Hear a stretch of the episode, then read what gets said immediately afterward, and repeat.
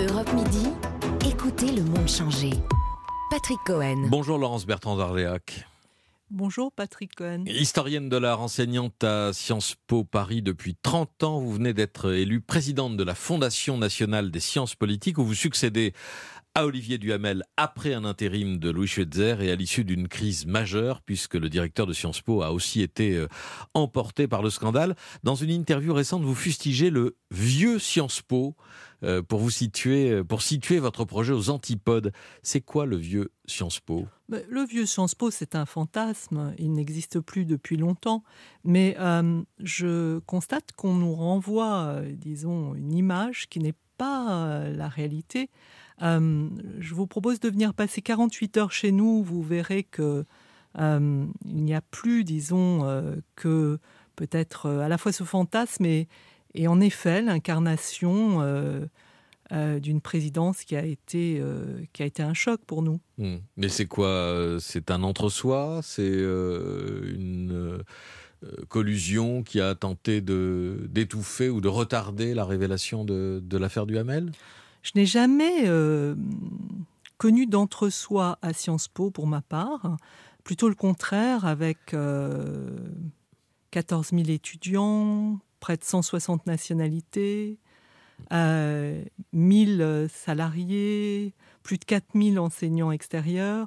Donc nous sommes très loin de, l'entre-soi qui y ait eu euh, à la gouvernance, disons, qu'elle ait donné l'impression euh, d'une forme euh, peut-être euh, de connivence, etc. C'est c'est ce qui a été constaté. Oui, c'est ça. Vous ne l'avez pas connu parce que vous étiez, vous, peut-être à l'écart de cet entre-soi, parce que vous n'êtes pas politologue ou prof de sciences politiques comme tous vos prédécesseurs depuis René Raymond, Jean-Claude Casanova et, Olivier Duhamel. J'ai connu beaucoup de choses et j'ai une conception de l'art qui est une conception politique de l'art.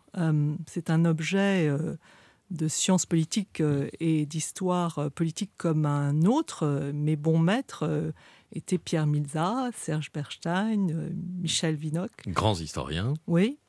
Et, et donc, non, je me considère au contraire au cœur de, des problématiques centrales de Sciences Po. Et j'ajoute que le fondateur de notre école en 1872, dans la foulée de la guerre de 70 que la France a perdue contre la Prusse.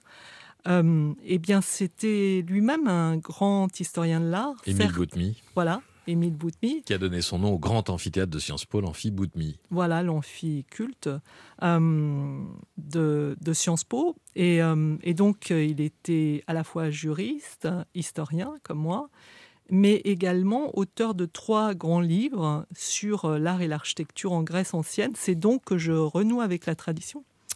Est-ce que cette crise, euh, Laurence Bertrand d'Orléac, euh, a affecté l'image et l'attrait de Sciences Po? Est-ce qu'il y a eu un impact sur les candidatures?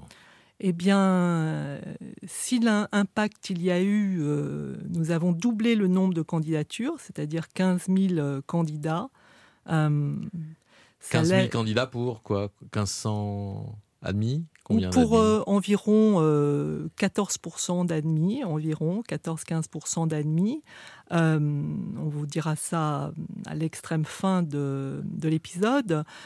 c'est donc les jeunes gens, un peu partout, donc dans le monde, ont envie de, de, faire Sciences Po et que finalement, bon, c'est ce qui nous anime, disons, et à juste titre aussi, euh, ce qui nous choque et ce qui a beaucoup choqué la maison, euh, et ce qui a choqué les étudiants qui sont en interne de la maison cette année, euh, en fait, n'a pas du tout eu d'impact négatif sur l'envie de faire Sciences Po. Ah, vous m'avez dit un peu des étudiants, des candidats un peu partout dans le monde.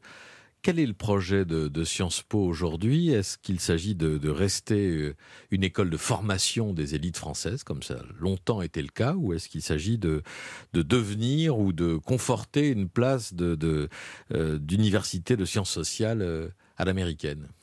À l'américaine, non, je dirais pas, parce que en fait, nous avons un écosystème qui est très particulier. Alors, nous avons pris de bonnes idées américaines, c'est vrai, Euh, mais euh, nous avons aussi un mode de fonctionnement qui est euh, très européen et très français d'une certaine façon. Euh, mais euh, je dirais que oui, non seulement on va conforter euh, en tout cas cette internationalisation, mais euh, il y a à peu près 30% de, des gens, des personnes qui ont fait Sciences Po qui partent à l'étranger euh, désormais. Donc, Qui euh, partent pour un projet professionnel, vous oui, dire absolument. Après, pour un- le- après a- leurs études. Absolument pour un projet Oui, parce qu'il y a- professionnel. il y, a toujours cette année à l'étranger. Oui, bien sûr, Qui, entre- qui- qui en- fait oui. partie maintenant qui, de l'identité de Sciences Po. hein. Oui, qui est, qui est en troisième année et, et- et probablement qui attire aussi, à juste titre, les jeunes gens euh, qui ont envie justement d'avoir une expérience à l'étranger dès leurs années de formation. Euh, mais un certain nombre, encore une fois, euh, non négligeable, travaillera à l'étranger, d'une part, et travaillera un peu partout, c'est-à-dire euh, pas seulement euh, dans la haute fonction publique, très loin de là, mais pour la plupart, disons à près de 80%, euh, dans les organismes privés, dans les, dans les sociétés privées. La mixité sociale est toujours timide à Sciences Po. Écoutez, elle est moins timide qu'ailleurs, dis- disons les choses comme ça, puisque euh, nous avons 26% de, de boursiers, Mm. Euh, nous en avions en 2005 12%, et nous allons vers 30% en 2022, et croyez-moi, j'y veillerai. Euh, difficile de trouver mieux, non? Dans votre projet ou profession de foi, euh, Laurence Bertrand d'Orléac, vous promettez de défendre la liberté académique. Auriez-vous toléré ce qui s'est passé, euh, par exemple, à Sciences Po Grenoble, où deux enseignants euh, ont été accusés publiquement de fascisme et d'islamophobie avec leur nom placardé sur les murs du bâtiment?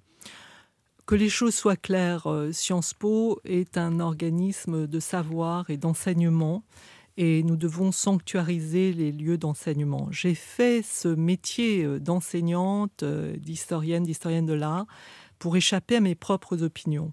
Euh, je crois qu'il est vraiment de notre devoir, et c'est la voie, me semble, de la raison, que de- d'expliquer et de répéter aux étudiants et aux étudiantes qu'ils sont là pour se méfier de leurs affects et que nous devons tous, toutes apprendre à réfléchir et à développer notre pensée. La pensée, ça a des règles d'une certaine manière, euh, c'est le contraire de l'opinion.